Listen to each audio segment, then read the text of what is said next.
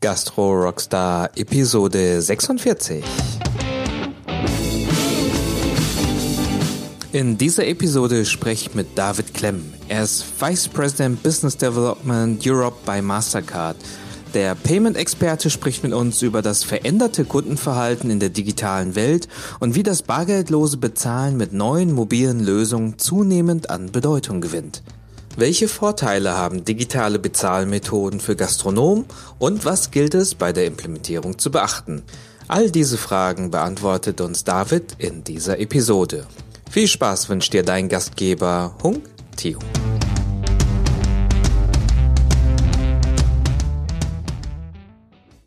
So, herzlich willkommen, liebe Gastro-Rockstars, zu einer neuen Episode. Heute bei mir zu Gast ist David Klemm. David, schön, dass du da bist.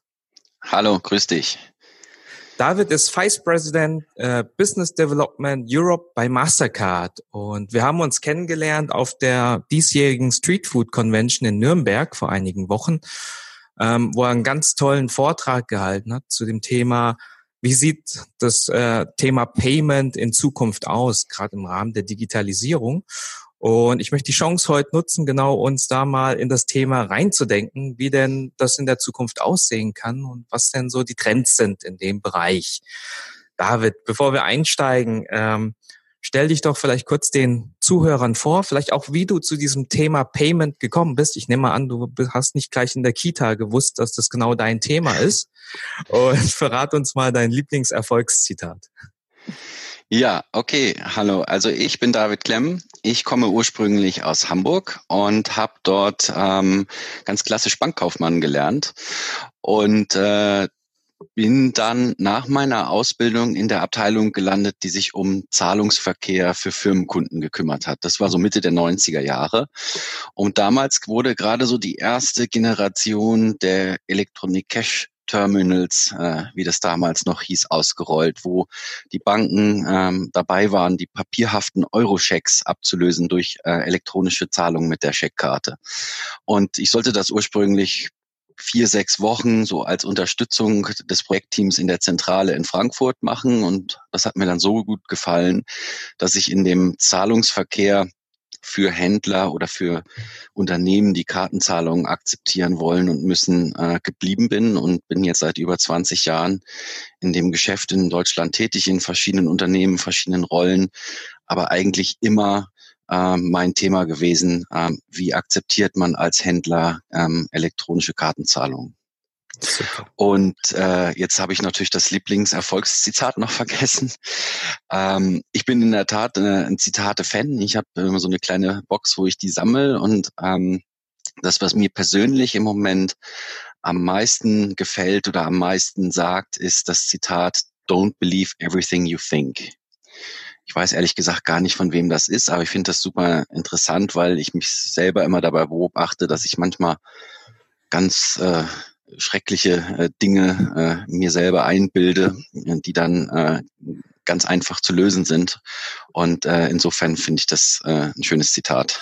Ja, don't believe everything you think. Das ist ein schönes Zitat, weil manchmal denkt man ja irgendwie so, das, was man denkt, das ist man irgendwie. Und äh, irgendwann entdeckt man doch, oh nee, es gibt noch eine Ebene drüber. Äh, und wenn man da mal bewusst draufschaut, äh, was für automatisch für Gedanken so einem hochkommen, auch vielleicht schlechte Gedanken, wo man sich irgendwie fertig macht oder Sorgen macht, dann äh, kann man sich da meistens dann nochmal rausziehen. Ne? Das ist ein schöner, ja. schönes Ja, Ziel. und ich denke, dass es sowohl privat als auch im Business seine Berechtigung hat und äh, vielleicht auch äh, der eine oder andere Unternehmer, der uns dann zuhört, äh, selber auch äh, für sich da was rausziehen kann, weil wenn man äh, im Business unterwegs ist, ist es ja auch oft so, ähm, dass man bestimmte Glaubenssätze hat, die man vielleicht hinterfragen sollte äh, und wo es die Möglichkeit gibt, äh, Dinge auch aus einer anderen Perspektive nochmal zu betrachten. Sehr schön, David. Vielen Dank für dieses schöne Zitat. Kommen wir zum Thema Bezahl, Bezahlverhalten. ich, ich wollte einfach so aus deiner Erfahrung heraus, du hast ja gesagt, 20 Jahre bist jetzt auch verantwortlich für den, den Europe-Bereich. Ähm, wie, ticken wir als Deutsche im Bezahlverhalten, wie im Vergleich auch zu anderen Ländern? Sind wir da speziell? Also ich, ich kann das noch nicht so richtig einordnen. Ja, das wird in der Diskussion oft gesagt, dass Deutschland äh, so speziell ist. Dann findest du so Headlines wie die Deutschen lieben ihr Bargeld genau. und äh, Deutschland ist alles irgendwie rückständiger und ähm, in den nordischen Ländern oder in den USA ist es alles viel weiter.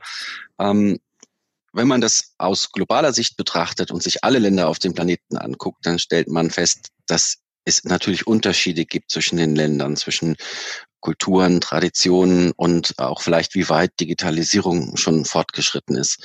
Ähm, wenn du mich fragst, wie der Deutsche tickt oder wie Deutschland da tickt, dann sage ich zunächst mal, ähm, dass der Deutsche wie auch die Bürger in den meisten unserer Nachbarländer eigentlich erstmal nur so tickt, dass er eigentlich in der Regel vorsichtig ist und auch nur das ausgeben möchte, was er hat. Mhm. Das heißt, wir sind kein Land, wo Menschen zum Beispiel ähm, im größeren Umfang sich auf einer Kreditkarte verschulden wollen, sondern die wollen mit einer Karte, die direkt vom Konto abbucht oder wie wir dann sagen, Debitkarte direkt bezahlen, wollen am nächsten Tag das sehen, dass das vom Konto abgeht und wollen auch checken, dass die Finanzen irgendwo in Ordnung bleiben. Und ähm, dagegen ist ja auch gar nichts zu sagen. Ähm, was wir dann haben, ist, wir haben in der Tat noch ungefähr ähm, ähm, jeden zweiten Euro in Deutschland, der bar im Einzelhandel ähm, umgesetzt wird. Das ist relativ viel im Vergleich zu vielen anderen Ländern. Es gibt aber auch Länder, die noch mehr Bargeld haben. Und das kommt so ein bisschen ähm, daher, dass ähm, es für uns Deutsche auch relativ schwierig ist, Bargeld zu bekommen. Ja, du musst ja immer gucken, dass du einen Geldautomaten von deiner Hausbank findest, damit du ähm, kostenfrei abheben kannst. Und das führt leider dazu, dass wir uns auch tendenziell mit sehr viel Bargeld bevorraten. Und dieses Bargeld, was wir dann mit uns in der Tasche rumtragen, muss auch ausgegeben werden. Ähm, das ist so ein bisschen so ein kleiner Teufelskreis, der ähm, äh, auch angegangen wird und äh, wo sich auch jedes Jahr ähm, die Situation äh, ver verändert und ähm, es wird äh, jetzt dann auch demnächst äh, Kartenzahlungen vorne liegen und es wird auch das Bargeld weiter zurückgehen. Aber wir sind eben noch auf dieser Reise. Mhm. Du hattest gerade gesagt, jeder zweite Euro wird sozusagen bar getauscht. Das ist eine tolle Zahl. Ähm, so von, von der Einordnung her, wer, wer führt denn da im, im Bereich Bargeldlos gerade so global? Also ähm, ein Beispiel, was da immer wieder genannt wird, sind zum Beispiel die nordischen Länder, ja, Dänemark, Schweden, äh, wo äh, Norwegen, wo schon äh, diskutiert wird, ähm, äh, ob man Bargeld nicht irgendwo ähm, abschaffen sollte, wo zumindestens äh, Banknoten in größerer Stückelung schon abgeschafft worden sind, ähm, weil es einfach ähm, so wenig noch genutzt wird, dass es für die Unternehmer und für die Privatkunden gar nicht mehr effizient ist, an Bargeld zu denken oder Bargeld zu handeln. Ähm, ich bin persönlich nicht der Meinung, dass Bargeld abgeschafft werden äh, sollte oder müsste, sondern ähm, ich glaube, es geht da um, um, um, um die Auswahl zu haben. Ja? Und ähm, dann ähm, kann sich jeder selbst entscheiden, ähm, wie er das, äh, wie er bezahlt.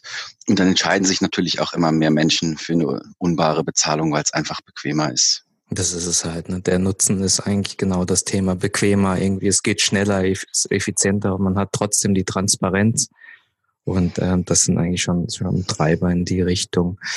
Ähm, was, was sind denn so die Trends, die du beobachtest jetzt im, im Bezahlverhalten oder generell ähm, die, die ja das Thema Payment jetzt beeinflussen generell für die Zukunft? Ja, also im Grunde genommen unterliegt der Zahlungsverkehr wie eigentlich alle Branchen äh, äh oder Geschäftszweige im Moment einfach auch den Veränderungen durch die Digitalisierung. Ähm, mhm. Das ist eben auf der einen Seite, wie wir bezahlen. Ja, also die klassische körperliche Plastikkarte verschwindet immer mehr und landet dann als virtuelle Karte im Mobiltelefon oder in der Apple Watch und so weiter. Und zum anderen verändert sich halt auch ähm, der Use Case oder verändert sich auch ähm, wo und wann wir bezahlen. Ja, ähm, ich habe das äh, ja auf der Convention auch gesagt, ähm, wo früher ich vielleicht meine Pizza bezahlt habe, wo der Bote damit an der Tür stand, bezahle ich sie heute schon auf der Bestellplattform oder in der Bestell-App, bevor sie überhaupt gebacken worden ist. Und ähm, das sind natürlich äh, Veränderungen, die da aus der aus der Digitalisierung der Geschäftsmodelle kommen und die Veränderungen äh, bedeuten. Ja.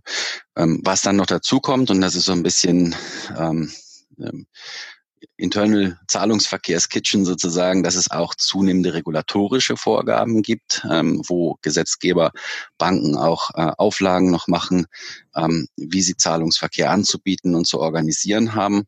Und was da sicherlich interessant ist ähm, in, in unserer Diskussion ist, dass es halt vor einiger Zeit auch eine europaweite Regulierung gab der sogenannten Interbankenentgelte. Das heißt, da ist der Regulator hingegangen und hat ähm, das Entgelt gedeckelt, was von äh, der äh, Bank des Akzeptanten an die kartenausgebende Bank abgegeben werden muss, was in eine, im, im einfach, äh, einfach gesagt dazu geführt hat, dass die Kosten äh, für die Akzeptanz von Kartenzahlungen quasi gedeckelt worden sind.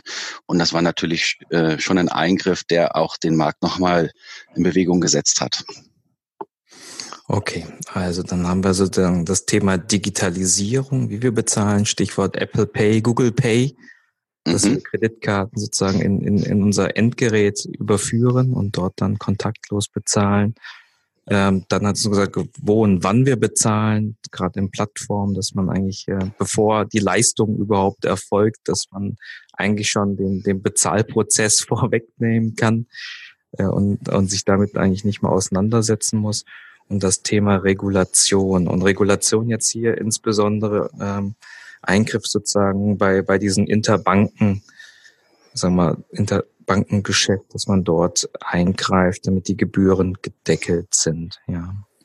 Mhm. Gibt es sonst noch Trends, die du siehst in dem Bereich? Naja, alles andere ergibt sich so ein bisschen aus diesen, aus diesen Makrotrends. Ne? Also du hast diese, diese, was du gerade wiederholt hast, diese großen äh, Megatrends, die irgendwo die Dinge anstoßen und dann äh, in der Folge ähm, äh, passieren dann eben die Veränderungen. Und ähm, äh, wenn, man, wenn man sich das mal vor Augen hält, das ist, ist ja der Vergleich, den ich immer nehme, früher hast du die Musik von der CD gehört, heute hörst du eine MP3 auf deinem Handy und so ist es natürlich dann auch mit dem Bezahlen. Früher hast du deine Plastikkarte gehabt, heute hast du sie virtuell in deinem iPhone oder in deinem Google Pay ähm, Wallet drin. Ähm, das ist natürlich jetzt nicht nur eine Veränderung, dass du keinen Briefumschlag mit deiner Karte mehr bekommst, sondern das hat zum Beispiel auch dann ähm, die Folge, dass hm, ich zum Beispiel eine Karte ähm, immer dabei habe und immer irgendwo im Griff habe.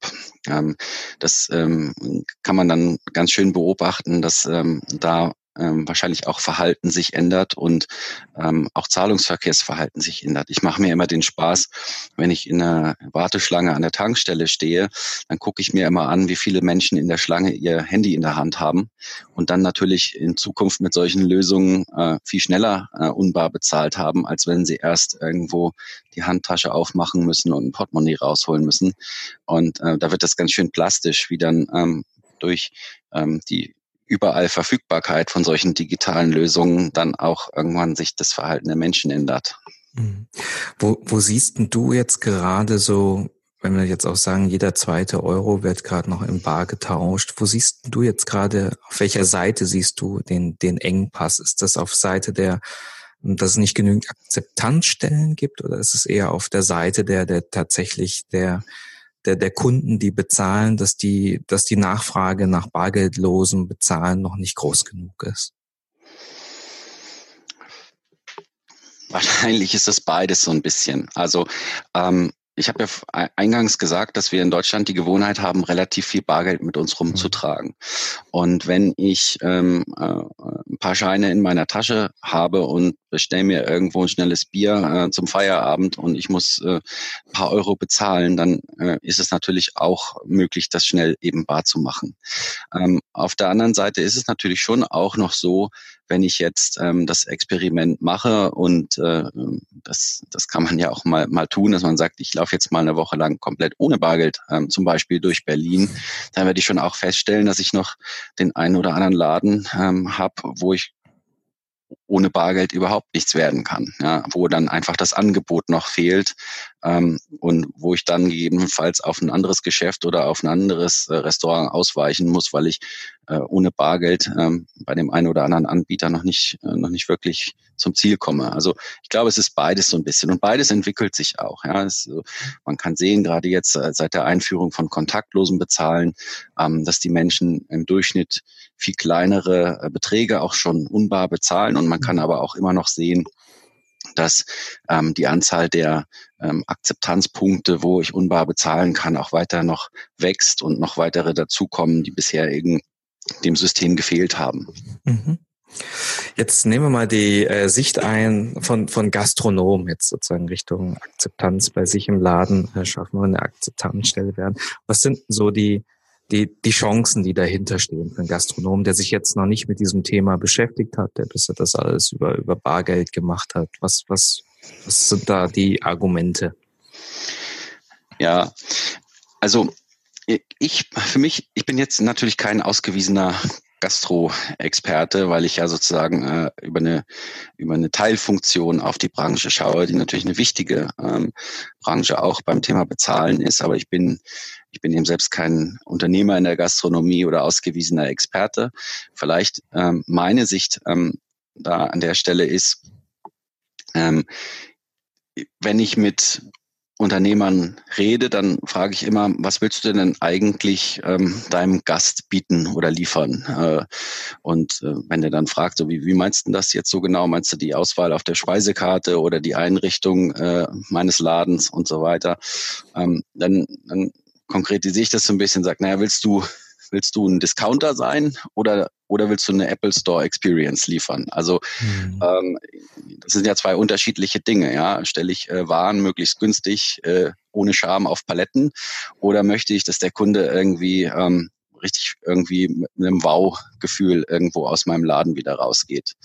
Und ähm, die meisten sagen dann natürlich eher, dass sie das Letztere möchten, weil ähm, ich glaube, die ähm, Gastronomie insgesamt professionalisiert sich, ähm, ähm, die Kunden werden anspruchsvoller und ähm, jeder möchte irgendwo mit einem bestimmten Konzept und mit einem bestimmten Gesamtpaket irgendwo den Kunden begeistern und natürlich dann auch wieder ähm, zu dem nächsten Besuch irgendwo begrüßen dürfen. Und dann glaube ich, dass man sich anschauen muss, wenn man, wenn es darum geht, dass der Kunde nicht nur kommt und ein paar Speisen und Getränke kauft, sondern dass es um das Gesamterlebnis geht, dann ähm, sollte ähm, das Thema Bezahlen auch jetzt kein Faktor sein, der irgendwo Stress auslöst. Hm. Dann denke ich, ähm, muss das reibungslos klappen und zwar so, wie der Kunde das möchte. Möchte er bar bezahlen, ist das okay. Möchte er mit Karte bezahlen, ist das auch okay. Ich glaube, dann passt es nicht, ihm irgendwie vorzuschreiben, wie er es zu machen hat, mit welcher Karte äh, und so weiter, sondern dass er ähm, das einfach kann, dass er, dass er sozusagen die Experience nicht unterbrochen oder gestört wird durch den Fakt, dass ich plötzlich nochmal raus zum Geldautomaten muss oder ähm, dass die Karte, die ich jetzt gerade aus meinem Portemonnaie gezogen habe, nicht genommen wird und, und so weiter. Und ähm, ich glaube, dass das auch grundsätzlich äh, in der allergrößten Mehrheit der Fälle ähm, so funktioniert und auch so gesehen wird. Nee, sehr schön. Auch, auch von dem Winkel das zu, anzuschauen. Wenn ich äh, in einen Laden reingehe, dann gehe ich sicherlich nicht rein, weil ich, äh, weil irgendwie, die, weil der Bezahlvorgang für mich im Fokus steht, sondern ich gehe wegen dem Essen, wegen der gesamten Experience rein und äh, das Bezahlen gehört nun mal dazu, ist sozusagen ein, ich sag mal, nicht wertschöpfender Teil, der halt dazugehört, aber zwingend notwendig ist aus Sicht des Kunden. Ja. Den so so äh, problemlos, so frictionless wie möglich äh, zu gestalten. Ich glaube, dass ähm, das ist eine Riesenchance dann auch, um, um das Gesamterlebnis äh, für den Kunden dann zu steigern. Und, und man hat ja so ein bisschen irgendwo ähm, die Herausforderung, dass ähm, ähm, der frustrierendste Teil ähm, für den Kunden ja nun eigentlich das Bezahlen ist. Also wenn ich mir so einen Abend vorstelle, ich gehe rein, ich freue mich auf das Essen mit meinen Freunden, ich esse lecker, ich trinke was, ich unterhalte mich gut. Das macht alles Spaß. Und der Zeitpunkt dann am Ende, wo dann die Rechnung kommt, das ist eigentlich nochmal der unangenehme Moment, äh, sage ich jetzt mal, weil natürlich äh, geben wir nicht gerne was her von unserem Geld.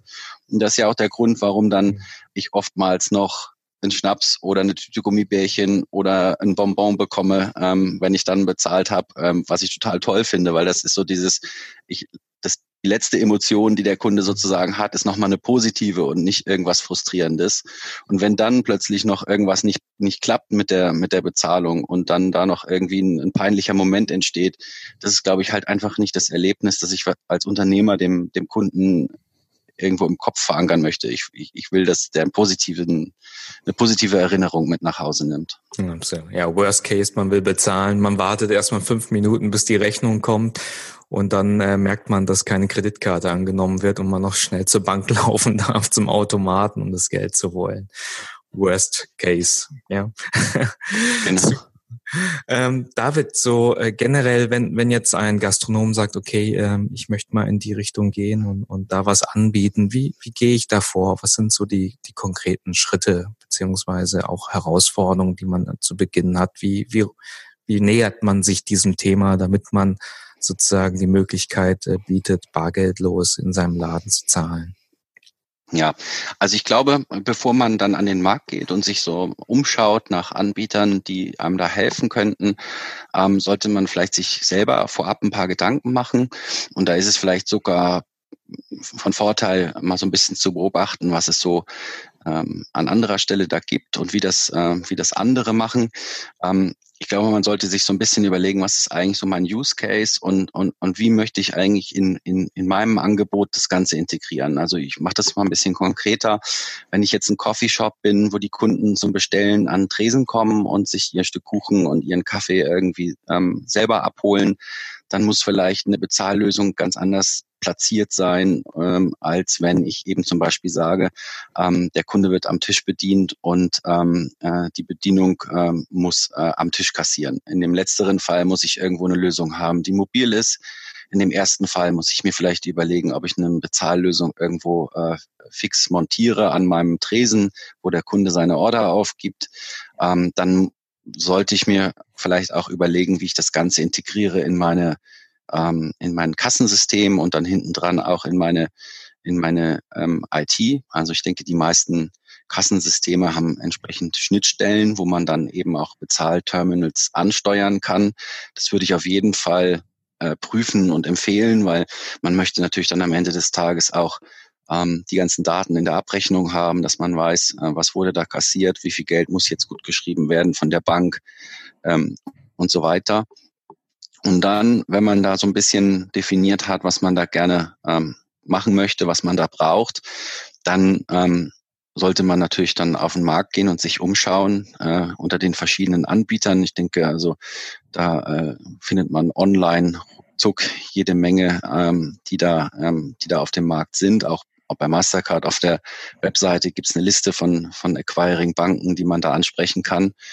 Und dann müsste man natürlich auch noch mal so ein bisschen vielleicht äh, Angebote vergleichen ähm, und sich dann entscheiden. Und ähm, wie gesagt, das ist ähm, technisch heutzutage alles keine Herausforderung mehr. Die, ähm, die Lösungen sind eigentlich so einfach und, und, und, und ausgereift in der Technologie, dass ich da auch nicht viel falsch machen kann.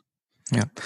Ähm, für, für die, die sich jetzt bisher noch gar nicht mit dem Thema beschäftigt haben und sich auch den Use Case oder auch den Business Case dahinter mal irgendwie äh, durchrechnen müssen. Was ist es da an, an aus deiner Erfahrung an, an Investmentkosten, die ich brauche jetzt, um, um diese, sagen wir, Hardware und, und Lizenzen zu bekommen? Und, und was, was sind das äh, für Gebühren, mit denen man rechnen muss äh, pro Transaktion? Ja, es gibt sehr unterschiedliche Modelle. Ähm, vielleicht mal grob zusammengefasst. Es gibt ähm, zum einen Modelle, wo ich mir die notwendige Hardware ähm, kaufe oder miete und dann ähm, zusätzlich für die Transaktion was bezahle. Oder es gibt auch Modelle, wo, ähm, äh, wo die Hardware sozusagen in den Transaktionspreisen mit drin ist. Das heißt, man sollte sich so ein bisschen vielleicht äh, vorher mal anschauen, mit wie viel Transaktionen rechnet man, mhm. wie groß ist ungefähr so ein, so, ein, so, ein, so ein Ticket, dass man ungefähr eine Vorstellung von dem Volumen bekommt. Und dann ähm, äh, ist es ähm, ist es so, dass die, ähm, die, die Gebühren für die Transaktion natürlich dann davon abhängig sind, ob ich sozusagen auch noch Fixkosten habe für eine Hardware oder ob, ob das nicht so ist. Ähm, das ist jetzt sehr, sehr vielfältig. Da habe ich jetzt das Problem, wenn ich da jetzt Zahlen raushaue, rufen mich morgen fünf Banken an und sagen, es ist alles falsch, was ich da jetzt gesagt habe. Aber was ich, glaube ich, sagen kann, ist, ähm, man hat manchmal das noch, äh, wenn man irg äh, irgendwo mit, äh, mit Menschen redet, ob das jetzt privat ist oder Unternehmern, dass sie dann sagen, ja, aber wenn ich da jetzt mit Karte bezahle, dann muss der arme äh, Händler fünf Prozent abgeben oder sowas. Da, da sind Zahlen im Umlauf oder im, im Kopf, die äh, die äh, sind viel zu hoch. Ja? Also nur mal um ähm, auf den äh, Ausgang zurückzukommen, diese Interbanken-Gebührendeckelung, ähm, über die wir gesprochen haben, da sind die Gebühren äh, im Interbankenbereich für Debitkarten auf 0,2 Prozent und für Kreditkarten auf 0,3 Prozent festgelegt worden. Ähm, da, da siehst du, dass das natürlich äh, Oh, okay. nicht fünf Prozent sind, über die wir hier reden. Ne? Zu diesen Interbankenentgelten kommen dann noch ein paar Gebühren von dem, von dem äh, Servicedienstleister, der das dann eben für den Gastronomen abwickelt. Aber ähm, da siehst du schon ähm, hausnummernmäßig, wo man da liegt. Okay, vielleicht auch ein, ein Glaubenssatz, äh, den man jetzt mal äh, hinterfragen muss und wo man mal reingehen muss, wo man nicht gleich sagt, okay, vier bis fünf Prozent, das ist normal, sondern da gibt's äh, gibt's dann im Detail doch auch noch andere Zahlen. Sehr genau, genau. David, du hattest äh, in deinem Vortrag, das möchte ich vielleicht hier nochmal äh, die Chance nutzen, das nochmal mit reinzubringen. Du hattest so ein paar Beispiele äh, aus dem Leben, wo du so Fotos mitgebracht hast, so, so, so typische Fehler, die, die, die man macht äh, aus, äh, aus dem Alltag heraus, wenn man irgendwie äh, das Thema Bezahl, äh, bargeldlos bezahlen in seinem Laden irgendwie verankern möchte. Vielleicht magst du den einen oder anderen nochmal verraten und mitgeben. Klar. Also ähm, das das eine Beispiel, was ich dabei hatte, da ging es tatsächlich um die Platzierung äh, von einem Terminal. Das wäre jetzt eben relevant für den Case, den ich vorhin angesprochen hatte. Ich habe einen Tresen, über den ich verkaufe. Ähm, wenn ich da natürlich das Terminal irgendwo an der Stelle festschraube, wo äh, ein Kunde gar nicht rankommt, äh, um seine Karte oder sein Handy dann dran zu halten, um die Bezahlung zu machen, dann wird es natürlich schwierig. Ähm, und ähm, das war vielleicht in der Vergangenheit noch nicht so kritisch, weil im Zweifel habe ich dann einfach dem die Karte aus der Hand genommen und habe es für ihn gemacht, wenn er das denn wollte. Ähm, aber in Zukunft, äh, wenn er eben mit seinem Mobiltelefon bezahlen will, ähm, dann wird es natürlich problematisch, weil der Kunde wird wahrscheinlich nicht sein Handy über den Tresen reichen wollen, dass dann die Bedienung die Transaktion für ihn macht. Das ist so ein typisches Beispiel, wo man eben einfach dran denken sollte, dass man mal in die Kundenperspektive sich versetzt, bevor man sich entscheidet, wo man zum Beispiel ein Bezahlterminal aufstellt. Das andere, was ich vielleicht für die Gastronomie noch relevant finde, ist, ähm, die Zahlungsterminals ähm, bieten alle auch eine Funktion an, ähm, um Trinkgelder zu verarbeiten. Und ähm, da gibt es ähm, grundsätzlich zwei Möglichkeiten. Entweder ähm, ich ähm, gebe dem Kunden die Möglichkeit, ein Trinkgeld aus- oder einzugeben, während er quasi aufgefordert wird, seine PIN-Nummer einzugeben. Oder ähm, ich mache das so, ähm, das hast du bestimmt auch schon mal gesehen, dass wenn die Transaktion durchgelaufen ist, auf dem Beleg, der da ausgedruckt wird, so eine Zeile ist, wo ich noch ein Trinkgeld zusätzlich eintragen kann. Ähm, da wäre mein Tipp, ähm, eher auf die Variante zu setzen, dass der Kunde den Trinkgeldbetrag selber im Terminal noch eingeben kann, weil die Variante mit dem Beleg und dem Draufschreiben und dann zusätzlich unterschreiben ist natürlich auch in Zukunft problematisch, wenn Mobile Payment und äh, Bezahlen mit dem Handy stärker sich durchsetzt, weil was fange ich nachher mit dem unterschriebenen Beleg an. Ich kann die Unterschrift ja gar nicht mehr mit einer Unterschrift auf der Karte vergleichen, es sei denn, ich fordere den Kunden auf, jetzt, noch wenn er sein iPhone hat, noch irgendwie einen Ausweis rauszuholen oder doch die Plastikkarte noch irgendwo raus. Also das wäre das wäre zum Beispiel so ein weiterer Tipp noch äh, aus dem Leben, wo man noch darauf achten kann, ähm, die Experience einfach noch ein bisschen besser zu machen. Super. David, vielen Dank dir für die zwei Tipps, gerade für die äh, Gastronomen, die sich jetzt äh, an das Thema ranrobben wollen, vielleicht äh, und den einen oder anderen Fehler vermeiden möchten, gerade insbesondere, wenn wir in den nächsten Monaten, Jahren das Thema Mobile Payments noch stärker forciert wird. Klasse. David, ich habe generell noch eine Frage. Ähm, du hattest ja auch so ein schön, schönes Lieblingserfolgszitat. Hast du irgendwie ein, ein so ein Lieblingsbuch, was du sagen wir, Unternehmern oder auch Gastrogründern ähm, empfehlen kannst? Ja, jetzt muss ich äh, in Full Disclosure verraten, dass ich mir da Hilfe geholt habe, weil, wie gesagt, ähm, ich bin ja nicht Gastronom und kein ausgewiesener Experte. Ich habe aber den äh, Roland Silli gefragt, das ist mein Schwager und der ist Gastronom in Hamburg. Ähm, und hatte ein wunderbares Café in der Weizstraße. Und er hat mir äh, einen Tipp gegeben. Und zwar hat er gesagt, ähm, ähm, die Leute sollen von Wladimir Sorokin lesen, Manaraga, Tagebuch eines Meisterkochs. Jetzt okay. habe ich mir natürlich überlegt, oha, was ist das? Ich kann es dir nur kurz in zwei Sätzen vorlesen und das klingt wirklich interessant. Ich glaube, ich muss es mir bestellen. Der Klappentext ist, in der zweiten Hälfte des 21. Jahrhunderts werden Bücher nicht mehr gelesen, geschweige denn neu gedruckt. Sie dienen als Brennmaterial für die Zubereitung exklusiver Speisen. Book and Grill heißt der neue Trend und Chefkoch Gesa ist sein hohe Priester. Stör Schaschlik oder Dostojewskis der, der Idiot, äh, Störschaschlik über Dostojewskis Der Idiot oder Schnitzel über Arthur Schnitzler. Also das klingt interessant. Ich schicke dir den Link mal für die Show Notes. Vielleicht hat der eine oder andere Spaß dran. Auf jeden Fall. Ein guter Teaser jetzt gerade. Ja, super. Also der, den Link kriegt ihr in den Show Notes. Ähm, magst du uns noch dein, dein Lieblingstool empfehlen, was dir ja das, das Arbeiten und Leben vereinfacht? Ja, also ich habe keinen kein spezielles Tool im Sinne, dass ich irgendeine App nutze oder irgendwie eine besondere Software oder sowas. Ähm, was ich mache seit ein paar Jahren ist, dass ich meinen E-Mail-Posteingang nur noch einmal am Tag aktualisiere. Mhm. Und damit habe ich angefangen, weil ich das Gefühl hatte, ähm, wenn man äh, ständig neue E-Mails eintrudeln hat, dann ist man irgendwie ständig nur in der Defensive unterwegs und arbeitet sich gegen diese Flut an. Und abends hat man das Gefühl, A, man hat nichts geschafft und B, hat man wirklich das geschafft, was irgendwie wichtig ist.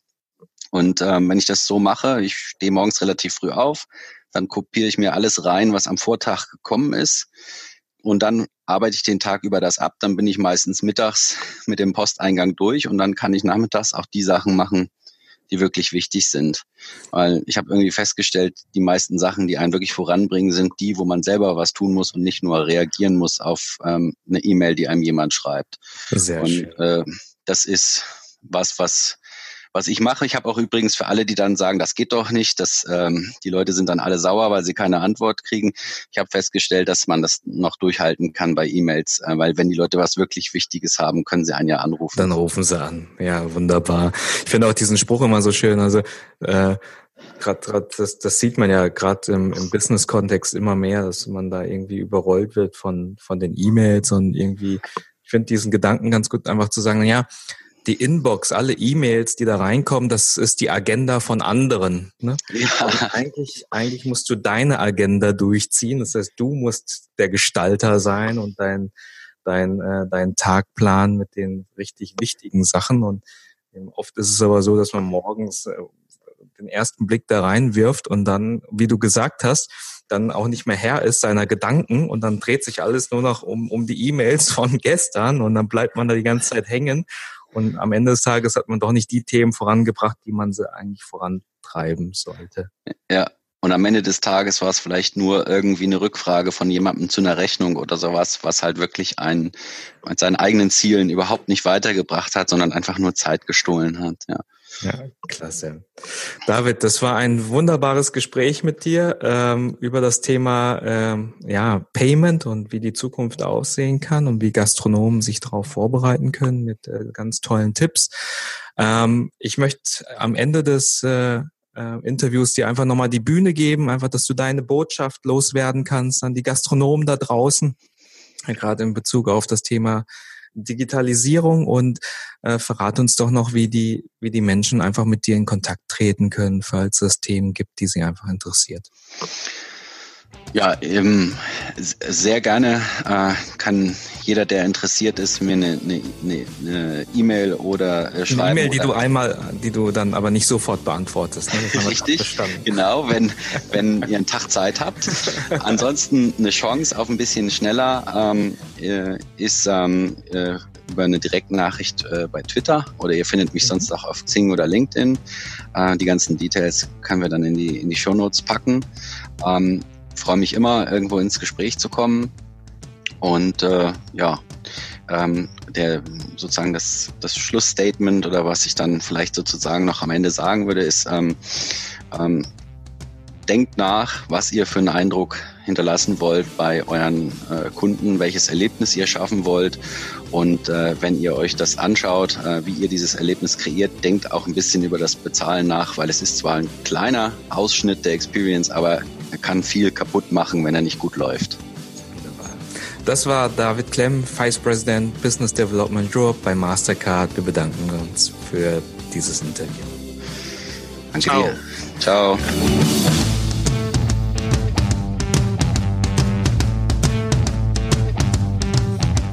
Ihr findet wie immer die interessanten Links in den Show Notes auf www.gastrorockstar.de. Ich wünsche euch eine schöne Woche. Euer Gastgeber Hunk Theo.